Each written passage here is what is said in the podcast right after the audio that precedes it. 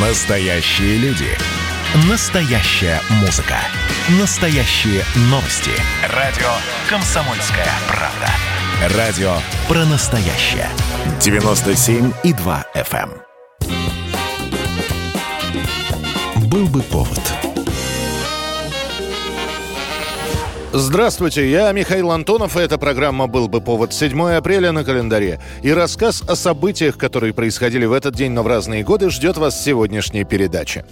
7 апреля 1930 года в Советском Союзе издан указ о расширении системы трудовых лагерей. Вскоре они будут переданы в подчинение созданному в конце месяца Главному управлению лагерей. Аббревиатура ГУЛАГ становится вполне обыденной. Вы, граждане, сюда пришли как правонарушители, но мы вас встречаем как людей, которые включаются в выполнение величайшего в мире задания правительства. И через честный труд, через честное отношение к работе завоюет себе право возвратиться в семью трудящихся. Изначально трудовые лагеря в системе ГУЛАГа создаются действительно для перевоспитания. Часто через эту систему проходят взрослые беспризорники и бродяги, тунеядцы и растратчики. В лагеря на трудотерапию отправляются все заключенные, осужденные на три года и более. Они работают на главных стройках страны. А начиная с 30-х годов трудовые лагеря на территории СССР появляются чуть ли не каждый месяц. В Сибири, в Средней Азии и даже на Дальнем Севере. За систематическое перевыполнение плана досрочное освобождение. Кормить заключенных в зависимости от выработки. Невыполняющие норму получают урезанную пайку и обрекаются на вымирание. В самих трудовых лагерях существует своя иерархия. Осужденные на небольшой срок с образованием могут рассчитывать на работу в тепле, в конторах. На таких заключенных заводятся специальные трудовые книжки. Наиболее отличившиеся работники могут быть даже премированы. Осужденные по тяжелым статьям отправляются на самые трудные работы, где смертность иногда достигает 50% от общего контингента. Уже через 9 лет, к 1939 число находящихся в ГУЛАГе составляет 2 миллиона человек. 1946 год, 7 апреля. Согласно Потсдамским соглашениям, отданная Советскому Союзу часть Восточной Пруссии под названием Кёнигсберг становится Кёнигсбергской областью в составе РСФСР. Уже через три месяца немецкое название с карты уберут, и к июню Кёнигсберг становится Калининградом, а область из Кёнигсбергской превращается в Калининградскую. Именно так будет решено увековечить память всесоюзного старосты Михаила Калинина, который в самом начале лета 46-го скончается.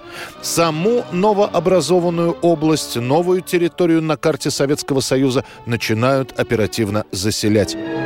Поднимать и строить новую область пришли уральцы и волжане, псковичи и туляки, люди с Дона и Кубани – Славным именем Михаила Ивановича Калинина назван этот город.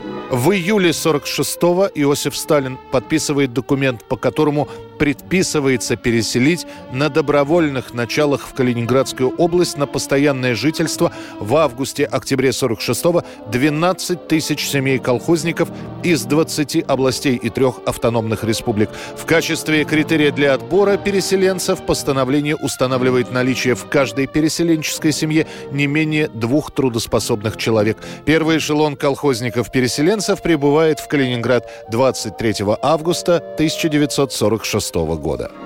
Закон колхозной жизни повсюду одинаков. Хорошо работаешь, богато живешь. Как все переселенцы, Степановы получили дом, участок, надворные постройки. 7 апреля 1994 года на российском телевидении новая интеллектуальная игра. Купленная лицензия на иностранную викторину Джиоперди в нашей транскрипции носит название «Своя игра». Своя игра – таково название нашей новой программы. Своя для наших игроков, потому что в этой игре практически все зависит именно от них. Своя для меня, потому что я буду ее вести. И, наконец, я надеюсь, что она станет своей для вас, дорогие друзья. Основной процесс в своей игре – это ответы на вопросы. Они в игре сформулированы, как правило, в виде утверждений, где искомое слово заменено местоимением. Игроки должны догадаться, о чем идет речь в вопросе, и дать ответ. В отличие от «что, где, когда», где даже не зная правильного ответа, его можно найти в процессе обсуждения, своя игра – это вопросы на знание. Для игроков придуманы мантии, сначала фиолетовые, впоследствии серые, для новых игроков и золотые, для выигравших предыдущие игры. И теперь в гроссмейстерской ложе только три самых-самых сильных игрока. Им предстоит для того, чтобы выиграть наш главный приз, продержаться всего-то 40 игр. Посмотрим, получится ли это у них. Спустя 9 лет после первого выпуска своя игра получит свою первую из трех статуэток Тэффи. 2001 год, 7 апреля. В российском музыкальном сегменте новое имя.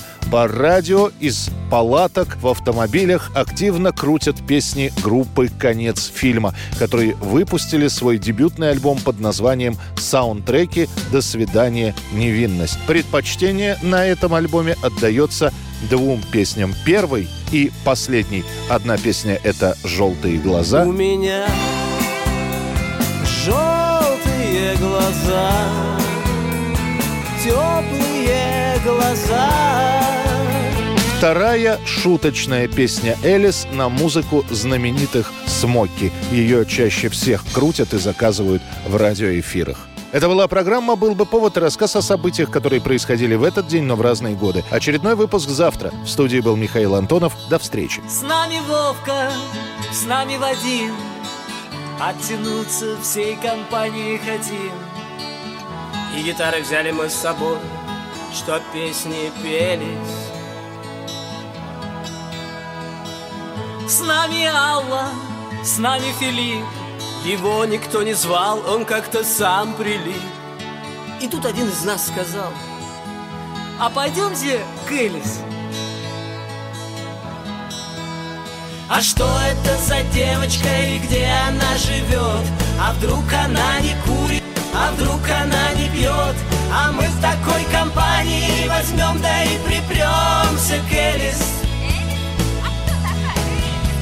Красиво одевается, красиво говорит И знает в совершенстве английский и иврит Ну а мы с такими рожами возьмем, да и припремся к Элис Юра, с нами Борис Они, когда напьются, всегда поют на бис А мы им аплодируем, но песни их давно приели. Но им попробуй что-то возразить Морды по асфальту тебя начнут возить Да ну их всех! Давайте лучше махнем Гелис что это за девочка и где она живет? А вдруг она не курит, а вдруг она не пьет? Ну а мы такой компании возьмем, да и припремся к Элис Элис, кто такая? Красиво одевается, красиво говорит И знает в совершенстве латинский алфавит Ну а мы с такими рожами возьмем, да и припремся к Элис был бы повод.